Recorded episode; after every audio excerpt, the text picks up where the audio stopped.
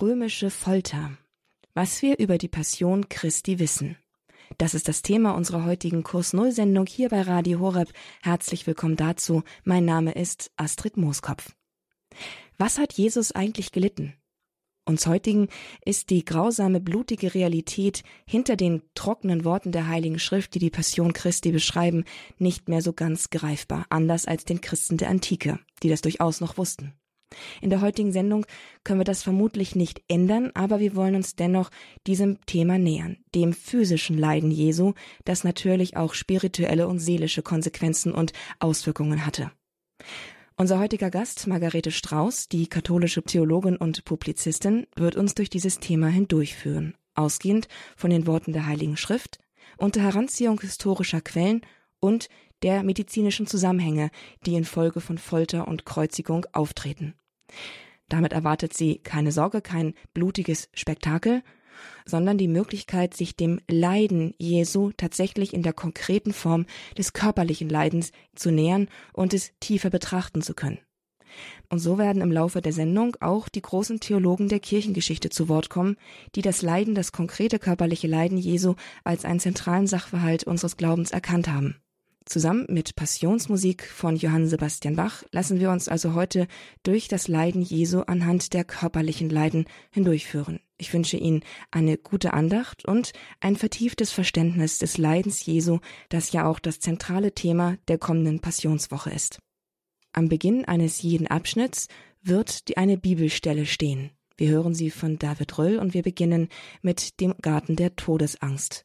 Jesus schwitzt Blut. Aus dem Evangelium nach Lukas. Dann verließ Jesus die Stadt und ging, wie er es gewohnt war, zum Ölberg. Seine Jünger folgten ihm.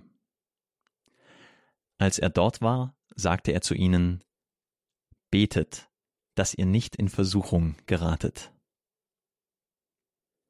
Dann entfernte er sich von ihnen ungefähr einen Steinwurf weit, kniete nieder und betete. Vater, wenn du willst, nimm diesen Kelch von mir. Aber nicht mein, sondern dein Wille soll geschehen. Da erschien ihm ein Engel vom Himmel und stärkte ihn. Und er betete in seiner Angst noch inständiger, und sein Schweiß war wie Blut, das auf die Erde tropfte. Nach dem Gebet stand er auf, ging zu den Jüngern zurück und fand sie schlafend, denn sie waren vor Kummer erschöpft. Da sagte er zu ihnen, Wie könnt ihr schlafen? Steht auf und betet, damit ihr nicht in Versuchung geratet. Was haben wir da gerade im Lukas-Evangelium gehört? Jesu Schweiß war wie Blut? Ist das als Metapher zu verstehen, als poetische Beschreibung seiner Todesangst? Lukas war Arzt, ein ausgebildeter Mann, der genau wusste, was er da sagte. Er legte besonderen Wert auf medizinische Bemerkungen, mehr als die anderen Evangelisten. Wir müssen seine Worte also ernst nehmen und können sie medizinisch erklären. Das, was Jesus im Garten Gethsemane am Westhang des Ölbergs erlebt hat und was wir als Blutschweiß bezeichnen, nennt sich Hämatidrose. Ein Phänomen, das erstmals in der Tierkunde des Aristoteles erwähnt wird. Im Grunde kann man sagen, dass dieses Phänomen das Spiegelbild des mentalen Leidens Jesu darstellt.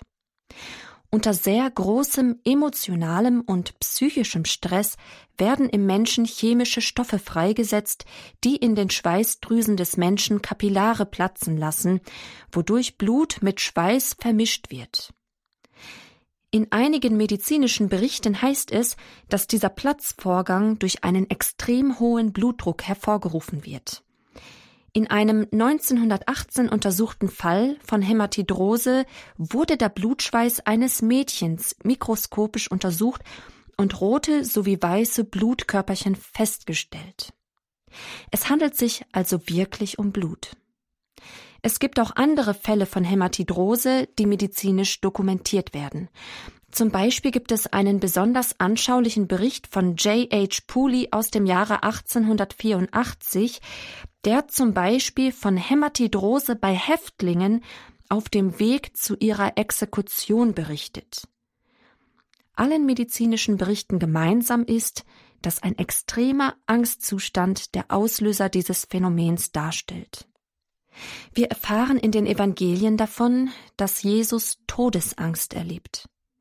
Er sagt in der Markus-Version, meine Seele ist zu Tode betrübt. Ein Ausdruck aus Psalm 43. Er bittet den Vater sogar darum, dass er ihm diesen Kelch nimmt, wenn es sein Wille ist.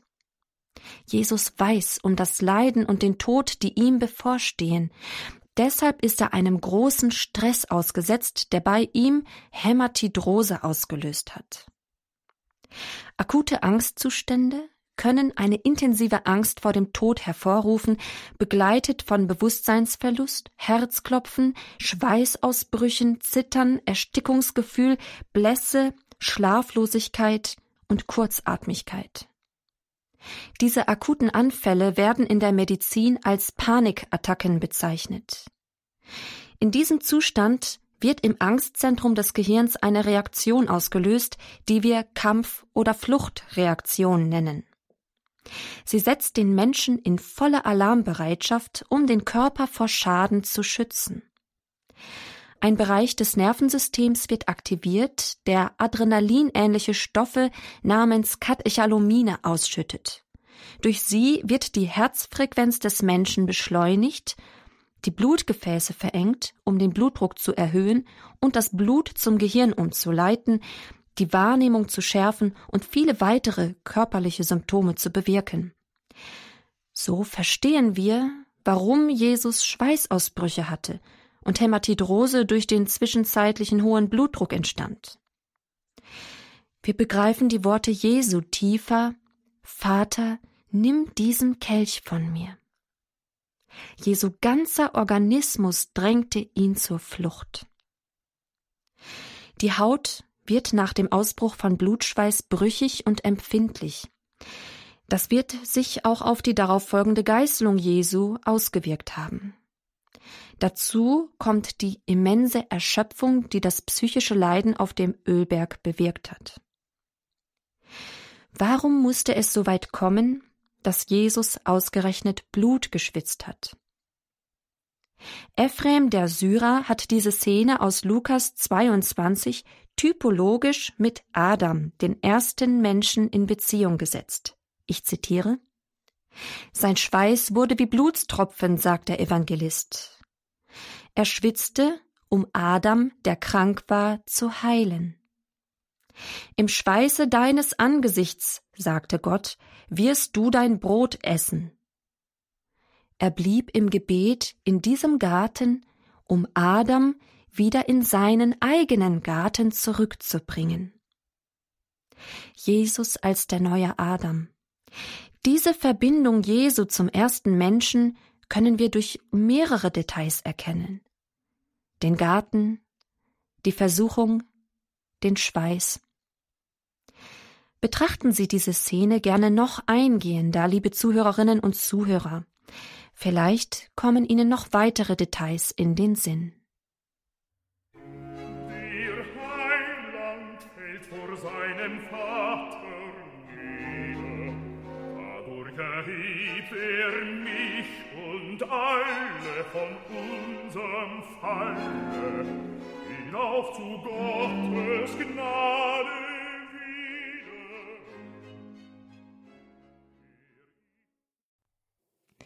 Der Kurs Null bei Radio Horeb beschäftigt sich heute mit römischer Folter, was wir über die Passion Christi wissen.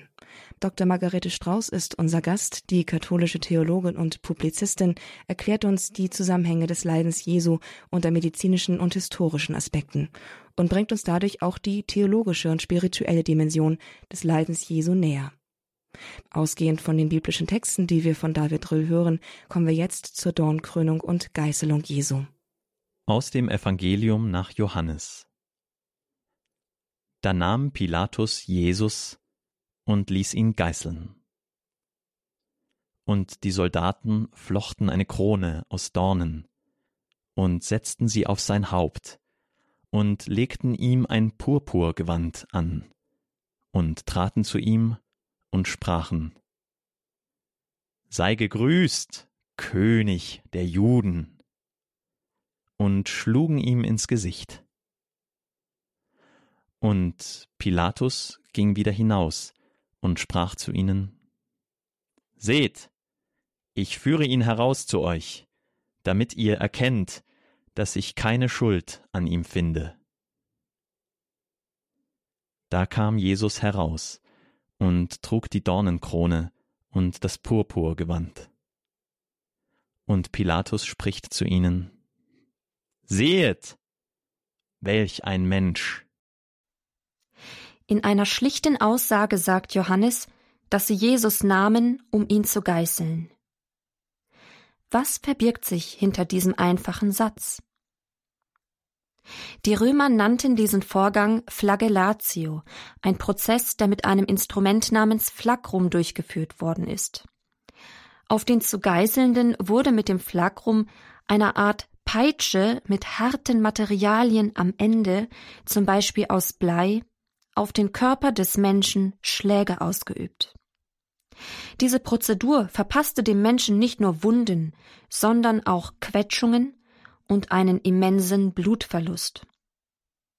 Die Römer kannten keine Begrenzung von Hieben, doch gemäß dem mosaischen Gesetz in Deuteronomium 25 lesen wir davon, wurden für Juden, die gegeißelt wurden, als Obergrenze 40 Hiebe festgelegt. Es wurden jedoch nur 39 Hiebe verteilt für den Fall, dass man sich verzählte. Die forensische Untersuchung des sogenannten Grabtuchs von Turin zeigt uns jedoch, dass im Falle Jesu über 100 Hiebe ausgeteilt worden sind. Pathologen haben die Spuren von typischen Schnitt- und Quetschwunden auf dem Tuch herausgestellt, insgesamt 196 an der Anzahl. Bei dem Geißelungsvorgang wurden oft Rippen gebrochen, was das Atmen erheblich erschwerte. Der immense Blutverlust sorgte dafür, dass der Gegeißelte einen sogenannten hypovolämischen Schock erlitt. Ein vierphasisches Syndrom, bei dem das Herz versucht, den Blutverlust zu kompensieren. Es beginnt mit einer Tachykardie, also mit Herzrasen, gefolgt von einem starken Blutdruckabfall, Ohnmachtsanfällen, Nierenversagen und schließlich einem starken Durstgefühl. Die Untersuchung des Gesichts auf dem Grabtuch von Turin ergab zudem eine Verformung der Nase, die entweder als Nasenbruch oder als Verschiebung des Nasenknorpels durch einen Geißelhieb interpretiert wird. Wir haben im Bibeltext auch gehört, wie die Soldaten mit Jesus ihren Spott getrieben haben und ihm dabei eine Dornenkrone aufgesetzt haben. Dabei muss uns bewusst sein, dass diese Dornen keineswegs unseren kleinen Dornen, zum Beispiel an Rosen, glichen. Botanische Experten vermuten, dass entweder syrischer Christusdorn, auch Ziziphus spina Christi genannt, oder der Christusdorn, Paliurus spina Christi verwendet worden ist. Höchstwahrscheinlich ist Jesus eine Kappe aus Dornen aufgesetzt worden, wobei die genannten Gewächse sich für den Flechtvorgang am besten eigneten. Die Dornen dieser Kappe haben sich in den Kopf Jesu gebohrt, sogar durch den Schädel. Dieser Vorgang hat weiteren starken Blutverlust verursacht denn der Kopf ist eines der am stärksten durchbluteten Körperteile des Menschen. Durch die Dornen wurde Druck auf die engen Nervenverbindungen des Kopfes ausgeübt, der episodenartige Nervenschmerzen verursachte, die mit Gesichtslähmung und Ticks einhergehen konnten. Gesichtsbewegungen, Luftzüge und leichte Berührungen konnten diese Episoden auslösen. Müdigkeit und Anspannung verstärkten diese Nervenschmerzen. Die Kappenform der Dornenkrone, die starke Blutung sowie Einstichwunden der Dornen auf der Stirn sowie im Nackenbereich sind auf dem Grabtuch von Turin nachgewiesen worden. Immer wieder betrachten die Kirchenväter Dornen als Versinnbildlichung der Sünden. Auch bei der Dornenkrone wird ein Bezug zu Adam hergestellt, denn Gott kündigt ihm an, Dornen und Disteln lässt er dir wachsen, und die Pflanzen des Feldes wirst du essen.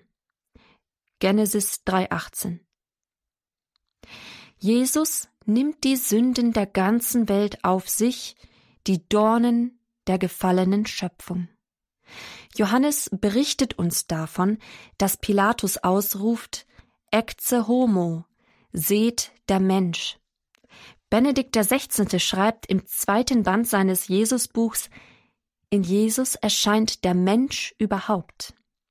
In ihm erscheint die Not aller Geschlagenen, Zerschundenen.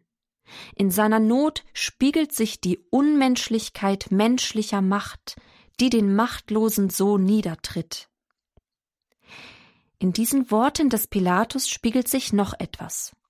Der Mensch, der Adam, hier steht er. Christus ist gekommen, um die Sünde Adams auf sich zu nehmen, sie zu tragen auf seinem Haupt. Nicht nur die Sünde Adams, sondern auch unsere Sünden, liebe Zuhörerinnen und Zuhörer.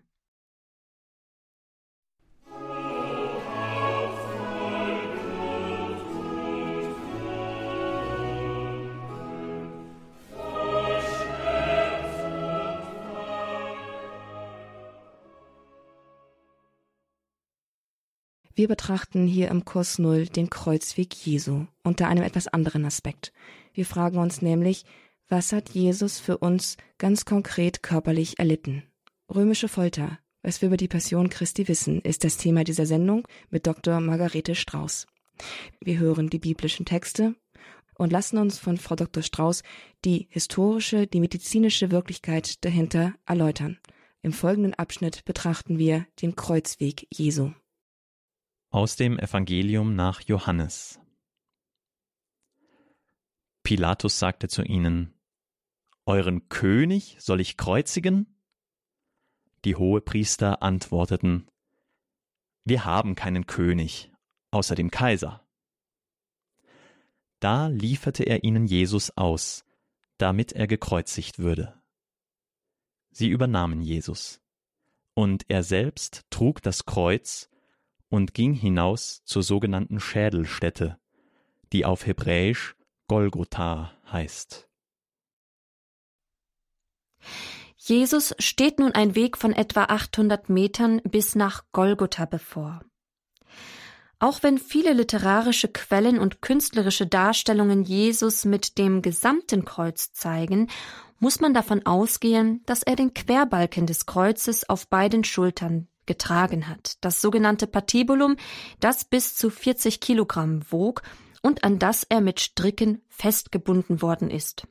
Das gesamte Kreuz würde über 100 Kilogramm wiegen, ein Ding der Unmöglichkeit.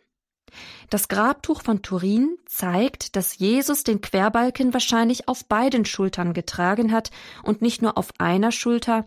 Sicher ist dies allerdings nicht, da die Schulterwunden auf dem Grabtuch von Experten unterschiedlich interpretiert werden. Es kann also sein, dass Jesus den Querbalken nur auf einer Schulter getragen hat. Zu jenem Zeitpunkt stellt sich bei Jesus eine Ansammlung von Wasser in der Lunge ein, die ihm das Atmen erschwert, ein sogenannter Pleuraerguss aufgrund der Schläge auf den Brustkorb der vorausgegangenen Geißelung. 800 Meter klingen nicht weit. Doch unter den gegebenen Umständen muss es ein sehr beschwerlicher Gang gewesen sein. Dass Jesus also mehrfach unter dem Kreuz fiel, wie wir auch im Kreuzweg betrachten, ist plausibel. Auf dem Grabtuch von Turin ist Staub und Dreck im Kniebereich, auf den Fußflächen und im Gesicht entdeckt worden. Man hat diesen Dreck geologisch untersucht und festgestellt, es entspricht der Zusammensetzung des Bodens in Jerusalem bis heute. Jesus ist also nicht nur mit den Knien aufgeschlagen, sondern auch mit dem Gesicht, was verständlich ist, da er sich mit den festgebundenen Armen nicht abstützen konnte. Er lief zudem barfuß. Die Untersuchung des Grabtuchs von Turin zeigt auch, dass das rechte Knie gebrochen ist. Die biblischen Berichte weichen bei der Beschreibung des Kreuzweg ein wenig voneinander ab. Wir müssen bedenken, dass es sich bei den Evangelien um Augenzeugenberichte handelt, subjektive Beobachtungen mit unterschiedlichen Details und Prioritätensetzungen. Deshalb wird Simon von Cyrene in einigen Beschreibungen nicht erwähnt. Dass Jesus Hilfe benötigte und ein Passant dafür herangezogen wurde, ist nachvollziehbar, denn der Ex-Actor Mortis, der hauptverantwortliche Soldat für die Vollstreckung des Urteils, hatte sicherzustellen, dass der Krokarius, also der Mensch, der gekreuzigt werden sollte, die Hinrichtungsstätte lebend erreichte. Simon von Cyrene ist zudem historisch belegt. In Jerusalem fand man ein Ossuarium, also ein Gefäß zur Aufbewahrung der Gebeine eines Leichnams, mit der Aufschrift Alexander von Cyrene, Sohn des Simon. Dies deckt sich mit der Bemerkung in den Evangelien, dass Simon von Cyrene der Vater des Rufus und des Alexander sei. Eine Formulierung, die zeigt, dass die beiden in der christlichen Gemeinde offensichtlich bekannt waren. Warum fällt Jesus gemäß Kreuzweg dreimal unter dem Kreuz? Erzbischof Fulton Sheen schreibt dazu in seiner Kreuzwegbetrachtung Dreimal wurde unser Heiland versucht auf dem Berg. Und dreimal fiel er auf dem Weg zum Kalvarienberg. So sühnte er für unsere drei Versuchungen des Fleisches, der Welt und des Teufels. Liebe Zuhörerinnen und Zuhörer, ich lade Sie dazu ein, diesen Weg Jesu auf der Via Dolorosa ein wenig mehr zu betrachten, diesen Weg, der einem Spießrutenlauf gleichkommt, voller sensationslustiger Passanten und Pilger, die Jesus verspotteten und beschimpften.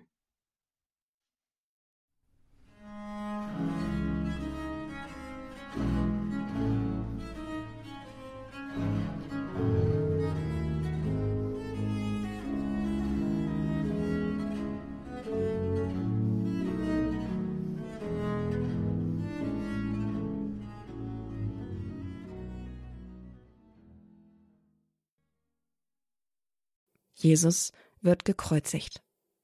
Aus dem Evangelium nach Markus. Dort reichten sie ihm Wein, der mit Myrrhe gewürzt war. Er aber nahm ihn nicht. Dann kreuzigten sie ihn. Sie verteilten seine Kleider, indem sie das Los über sie warfen, wer was bekommen sollte. Es war die dritte Stunde, als sie ihn kreuzigten und eine Aufschrift gab seine Schuld an. Der König der Juden. Zusammen mit ihm kreuzigten sie zwei Räuber, den einen rechts von ihm, den andern links. Angekommen auf der Anhöhe, die Golgotha heißt, zu Deutsch Schädelhöhe, reichten die Römer dem Krokarius, dem Hinzurichtenden, vor der Kreuzigung ein Wein-Myrrhe-Gemisch, das betäubende Wirkung hatte. Auf diese Weise verschafften sie den Hinzurichtenden ein wenig Erleichterung. Wir begreifen vor diesem Hintergrund, warum Jesus das Getränk nicht angenommen hat. Es heißt ja bei Markus, er aber nahm ihn nicht. Jesus war bereit, das Leiden voll zu durchleben, ohne sich selbst zu verschonen. In einer schlichten Formulierung heißt es bei Markus, und sie kreuzigten ihn. Die ersten Christen wussten ziemlich genau, was sich hinter dieser Aussage verbarg. Ihnen musste man die Prozedur nicht im Einzelnen ausdeklinieren. Uns heutigen Menschen ist das nicht mehr so bewusst, deshalb jetzt einige Erklärungen. Angekommen bei der Hinrichtungsstätte wurde der Hinzurichtende mit den Händen ans Patibulum, an den Querbalken angenagelt. Der Hinzurichtende wurde am vertikalen Pfosten, der dauerhaft im Boden verankert war, hochgezogen, bevor seine Füße ebenfalls mit einem Nagel durchbohrt wurden. Diese Annagelung sorgte in Händen und Füßen für eine Quetschung des sogenannten Nervus medianus, einem Hauptnerv in den Gliedmaßen.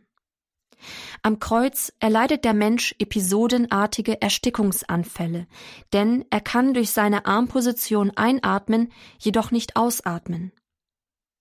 Hinzu kommt die bereits andauernde Atemnot durch das angesammelte Wasser in der Lunge, durch den Pleuraerguss. Der hypovolämische Schock, also der abrupte Volumenabfall durch den heftigen Blutverlust, sorgt für einen Kreislaufkollaps. Im Zuge dieses Kollaps löst sich das Blutplasma im Blut ab und sammelt sich im Herzbeutel des Menschen, im sogenannten Perikardium. Es übt Druck auf das Herz aus, so dass es nicht mehr richtig schlagen kann. Dem Menschen fällt es zunehmend schwer, das dickflüssige Blut durch den Körper zu pumpen.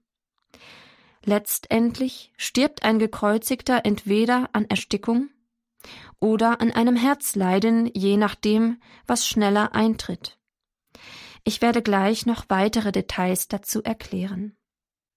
Der christliche Schriftsteller Origenes bringt eine typologische Betrachtung an. Jesus wird ausgerechnet auf dem Golgotha gekreuzigt, der Schädelhöhe, die er vom Namen her mit dem Schädel Adams erklärt. Es heißt nämlich, dass das erste Menschenpaar genau an dieser Stelle beerdigt ist, wo Jesus gekreuzigt worden ist. Der Kreis schließt sich einmal mehr, liebe Zuhörerinnen und Zuhörer, auch in der Geste der Entkleidung Jesu. In der Schöpfungserzählung hören wir, dass nach dem Sündenfall die Menschen sich voreinander zu schämen beginnen und sehen, dass sie nackt sind. Von da an tragen sie Kleidung. Die Begierde ist in den Menschen gekommen und so auch die Scham. Jesus wird seiner Kleider beraubt, um die Begierde des Menschen zu sühnen.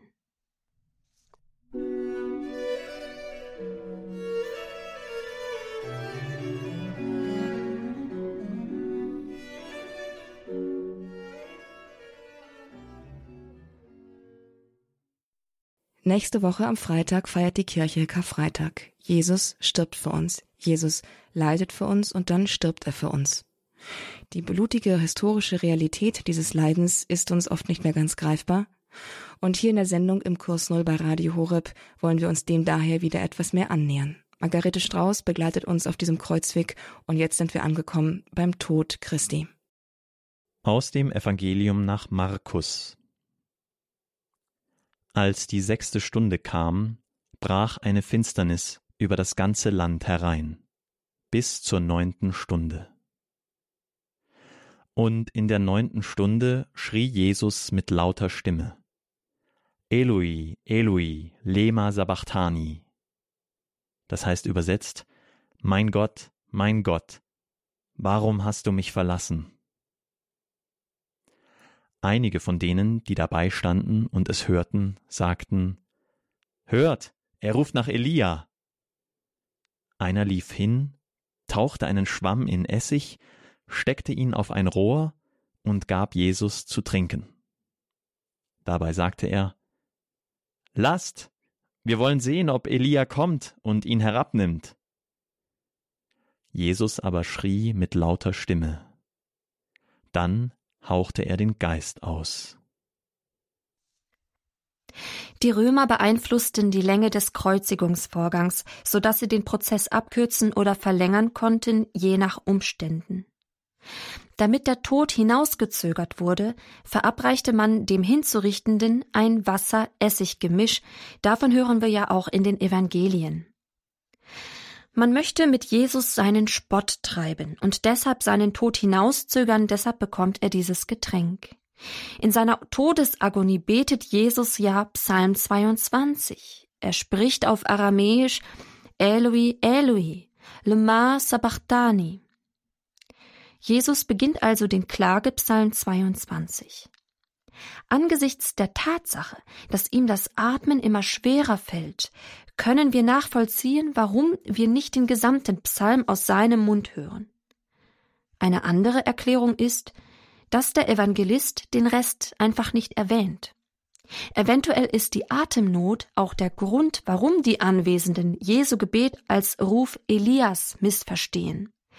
Die Umstehenden möchten Jesus vorführen, indem sie ihn länger leben lassen und zeigen, dass Elia nicht zu seiner Rettung kommt. Dazu kommt es nicht mehr, weil Jesus verstirbt. Für uns ist das Gebet ein deutliches Signal. Jesus empfindet im Moment seines Todes eine Gottesferne, eine Erfahrung, die er machen muss für uns. Und doch ist dieser Moment keine Resignation, keine Verzweiflung. Vielmehr klammert sich Jesus vertrauensvoll an den Vater, sucht den Dialog mit ihm inmitten des Schweigens Gottes. Und schließlich verliert er das Vertrauen bis zum Schluss nicht.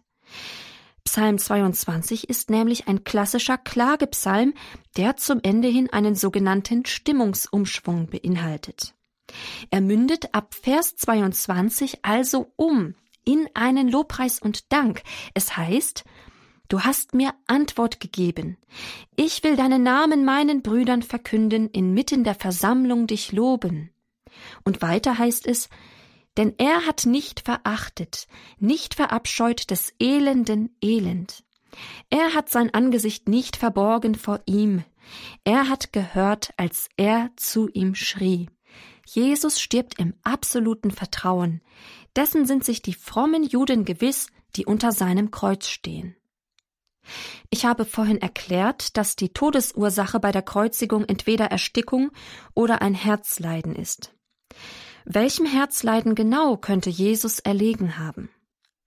Als Herzleiden wird unter anderem ein Herzinfarkt vermutet, nicht selten einhergehend mit einer sogenannten Myokardialruptur, dem Riss im Herzen.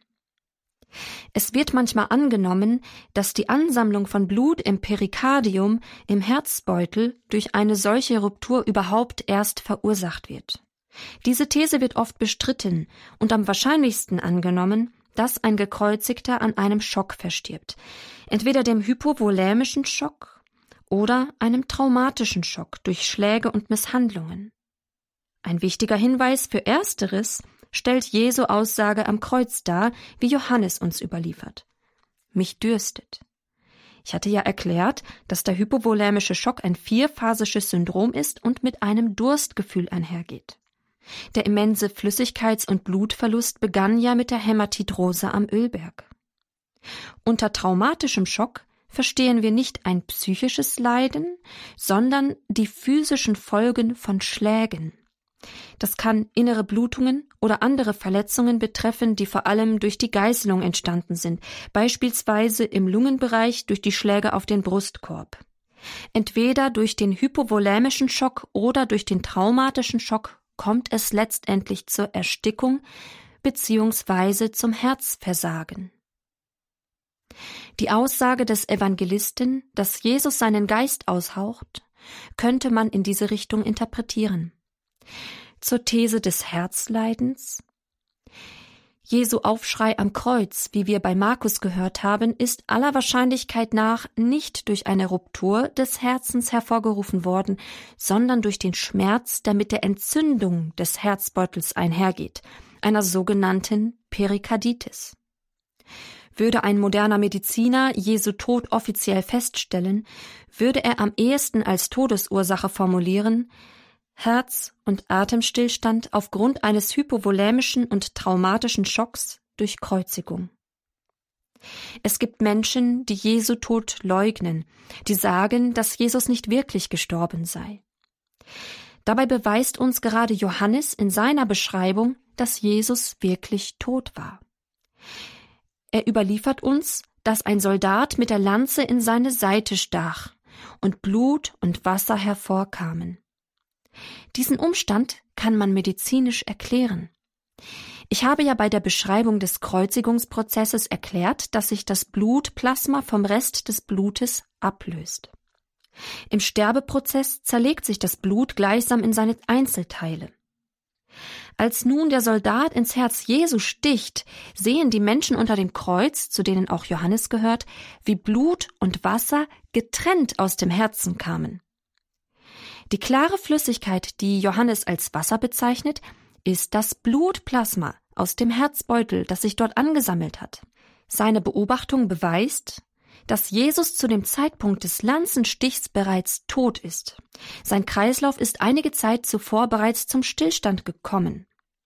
Diese Seitenwunde Jesu mit getrenntem Blutserum oder Blutplasma und roten Blutkörperchen ist auch auf dem Turiner Grabtuch festgestellt worden.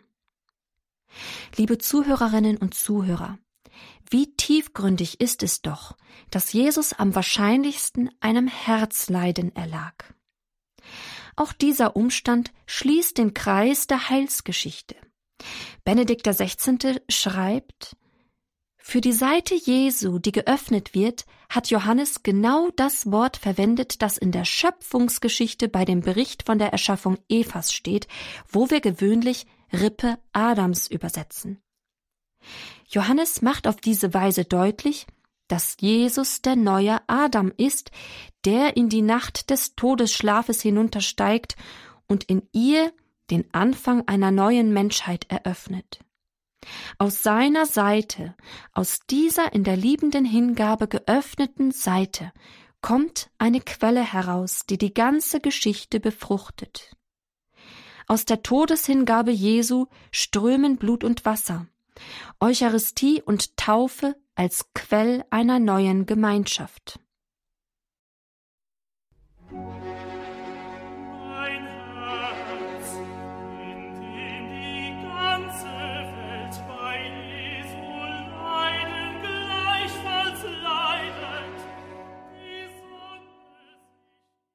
Römische Folter. Was wir über die Passion Christi wissen. Das war das Thema unseres heutigen Kurs Null hier bei Radio Horeb. Zusammen mit Dr. Margarete Strauß, katholische Theologin und Publizistin, haben wir den Kreuzweg und die Kreuzigung Jesu nachvollzogen. Und das unter etwas anderen Aspekten als wie gewohnt vielleicht. Wir haben nämlich uns dem physischen Leiden Jesu angenähert und uns die medizinischen Zusammenhänge und die historischen Quellen dazu darlegen lassen.